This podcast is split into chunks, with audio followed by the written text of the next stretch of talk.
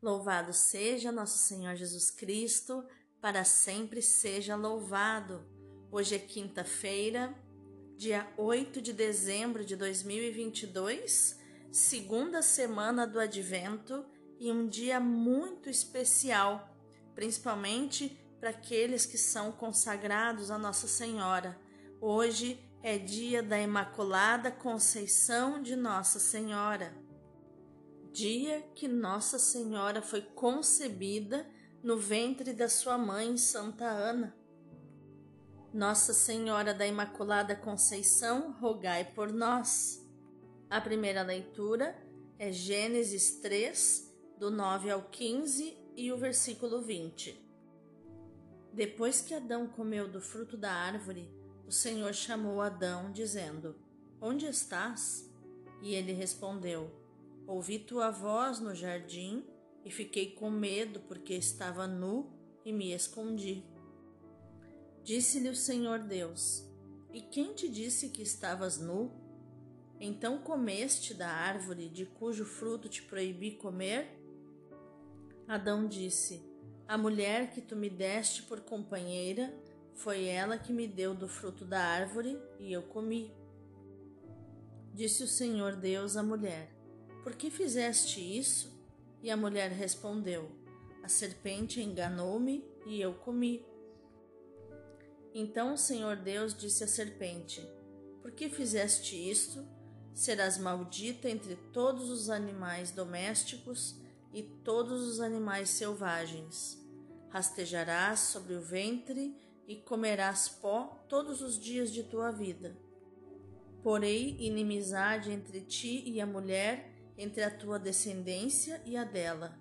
Esta te ferirá a cabeça e tu lhe ferirás o calcanhar. E Adão chamou a sua mulher Eva, porque ela é a mãe de todos os viventes. Palavra do Senhor, graças a Deus. O responsório de hoje é o Salmo 97, 98, versículos do 1 ao 4. Cantai ao Senhor Deus um canto novo, porque ele fez prodígios. Cantai ao Senhor Deus um canto novo, porque ele fez prodígios. Sua mão e o seu braço forte e santo alcançaram-lhe a vitória. O Senhor fez conhecer a salvação e as nações sua justiça, recordou o seu amor sempre fiel pela casa de Israel. Os confins do universo contemplaram a salvação do nosso Deus. Aclamai o Senhor Deus, ó terra inteira, alegrai-vos e exultai. Cantai ao Senhor Deus um canto novo, porque ele fez prodígios. A segunda leitura é Efésios 1, do 3 ao 6 e do 11 ao 12. Bendito seja Deus, Pai de nosso Senhor Jesus Cristo ele nos abençoou com toda a bênção do seu Espírito em virtude de nossa união com Cristo no céu. Em Cristo, ele nos escolheu antes da fundação do mundo para que sejamos santos e irrepreensíveis sob o seu olhar no amor. Ele nos predestinou para sermos seus filhos adotivos por intermédio de Jesus Cristo, conforme a decisão de sua vontade, para o louvor da sua glória e da graça com que ele nos cumulou no seu bem-amado. Nele também nós recebemos a nossa parte, segundo o projeto daquele que conduz tudo conforme a decisão de sua vontade. Nós fomos predestinados a sermos, para o louvor de sua glória, os que de antemão colocaram sua esperança em Cristo. Palavra do Senhor, graças a Deus. O evangelho de hoje é Lucas 1, do 26 ao 38. Maria, alegra-te, ó cheia de graça, o Senhor é contigo. Aleluia, aleluia, aleluia. Naquele tempo, no sexto mês, o anjo Gabriel foi enviado por Deus a uma cidade da Galiléia chamada Nazaré, a uma virgem prometida em casamento a um homem chamado José. Ele era descendente de Davi e o nome da virgem era Maria. o anjo entrou onde ela estava e disse: Alegra-te, cheia de graça, o Senhor está contigo. Maria ficou perturbada com estas palavras e começou a pensar qual seria o significado da saudação. O anjo então disse-lhe: Não tenhas medo, Maria, porque encontraste graça diante de Deus. Eis que conceberás e darás à luz um filho, a quem porás o nome de Jesus. Ele será grande, será chamado Filho do Altíssimo, e o Senhor Deus lhe dará o trono de seu pai Davi. Ele reinará para sempre sobre os descendentes de Jacó, e seu reino não terá fim. Maria perguntou ao anjo: Como acontecerá isso se eu não conheço homem algum? O anjo respondeu: O Espírito virá sobre ti, e o poder do Altíssimo te cobrirá com a sua sombra. Por isso, o menino que vai nascer será chamado Santo, Filho de Deus. Também Isabel, tua parenta, concebeu um filho na velhice. Este já é o sexto mês daquela que era considerada estéril, porque para Deus nada é impossível. Maria então disse: Eis aqui a serva do Senhor, faça-se em mim segundo a tua palavra. E o anjo retirou-se. Palavra da salvação, glória a vós, Senhor.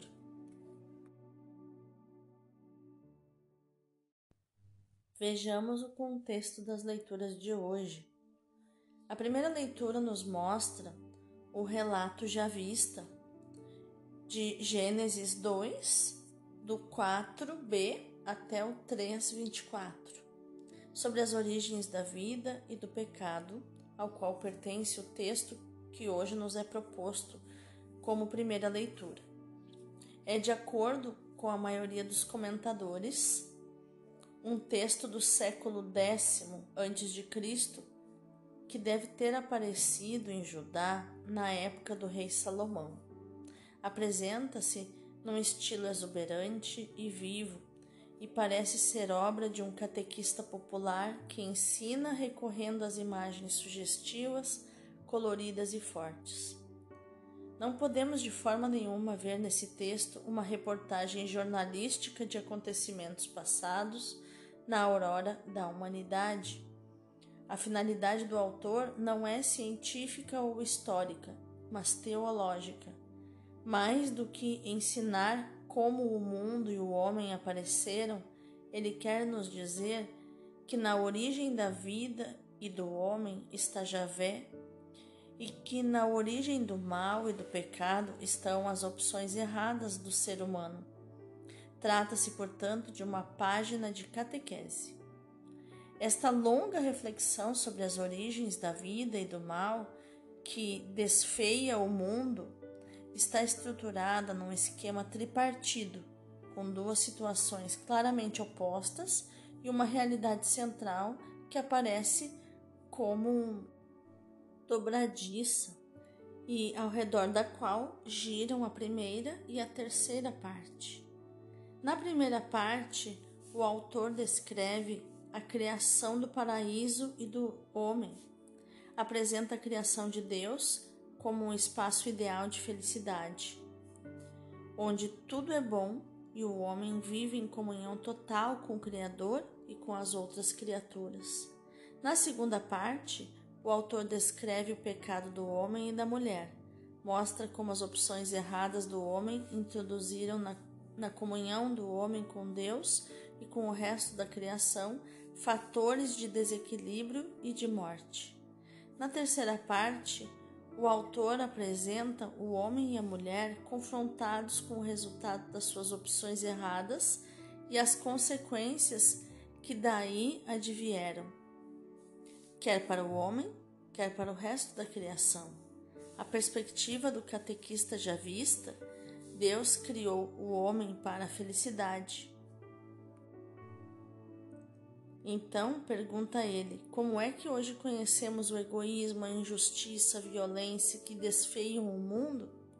A resposta é: em algum lugar na história humana, o homem que Deus criou livre e feliz fez escolhas erradas e introduziu na criação boa de Deus dinamismos de sofrimento e de morte. O nosso texto pertence à terceira parte do tríptico. Os personagens intervenientes são Deus, que passeia no jardim à brisa do dia, Adão e Eva, que se esconderam de Deus por entre o arvoredo do jardim. Já a segunda leitura nos mostra a cidade de Éfeso, capital da província romana da Ásia, que estava situada na costa ocidental da Ásia Menor. O seu importante porto e a sua numerosa população faziam dela uma cidade florescente. Paulo passou em Éfeso na sua segunda viagem missionária, que está em Atos 18, do 19 ao 21. E durante sua terceira viagem missionária, fez de Éfeso o quartel-general a partir do qual evangelizou toda a zona ocidental da Ásia Menor. A carta aos Efésios é provavelmente um dos exemplares de uma carta circular enviada a várias igrejas da Ásia Menor, numa altura em que Paulo está na prisão, talvez em Roma, e o seu portador é um tal Tíquico. Estamos por volta dos anos 58 a 60 depois de Cristo. Alguns veem nessa carta uma espécie de síntese da teologia paulina, numa altura em que a missão do apóstolo está praticamente terminada no Oriente. O tema mais importante da carta aos Efésios é aquilo que o autor chama o mistério. Trata-se do projeto salvador de Deus, definido e elaborado desde sempre, escondido durante séculos, revelado e concretizado plenamente em Jesus, comunicado aos apóstolos e nos últimos tempos tornado presente no mundo pela Igreja. O texto que nos é hoje proposto aparece no início da carta. É parte de um hino litúrgico que deve ser circulado nas comunidades cristãs antes de ser enxertado aqui por Paulo. Este hino dá graças pela ação do Pai, Efésios 1, do 3 ao 6, do Filho, Efésios 1, do 7 ao 12, e do Espírito Santo, Efésios 1, do 13 ao 14, no sentido de oferecer aos homens a salvação. Já o evangelho que nos é proposto hoje pertence ao que chamamos de evangelho da infância, na versão de Lucas. De acordo com os biblistas atuais, os textos do Evangelho da Infância pertencem a um gênero literário especial chamado homologese. Este gênero não, não pretende ser um relato jornalístico histórico de acontecimentos, mas é, sobretudo, uma catequese destinada a proclamar certas realidades salvíficas, que Jesus é o Messias, que ele vem de Deus que ele é o Deus conosco. Desenvolve-se em forma de narração e recolhe as técnicas do Midrash agádico, uma técnica de leitura e de interpretação do texto sagrado usada pelos rabis judeus da época de Jesus. Chama Midrash agádico. A homologese utiliza e mistura tipologias. Fatos e pessoas do Antigo Testamento encontram a sua correspondência eh, correspondência em fatos e pessoas do Novo Testamento. E aparições apocalípticas, anjos, aparições, sonhos, para fazer avançar a narração e para explicitar determinada catequese sobre Jesus. O evangelho que nos é hoje proposto deve ser entendido a, nesta luz, né, sob esta luz. Não interessa, portanto, estar aqui à procura de fatos históricos.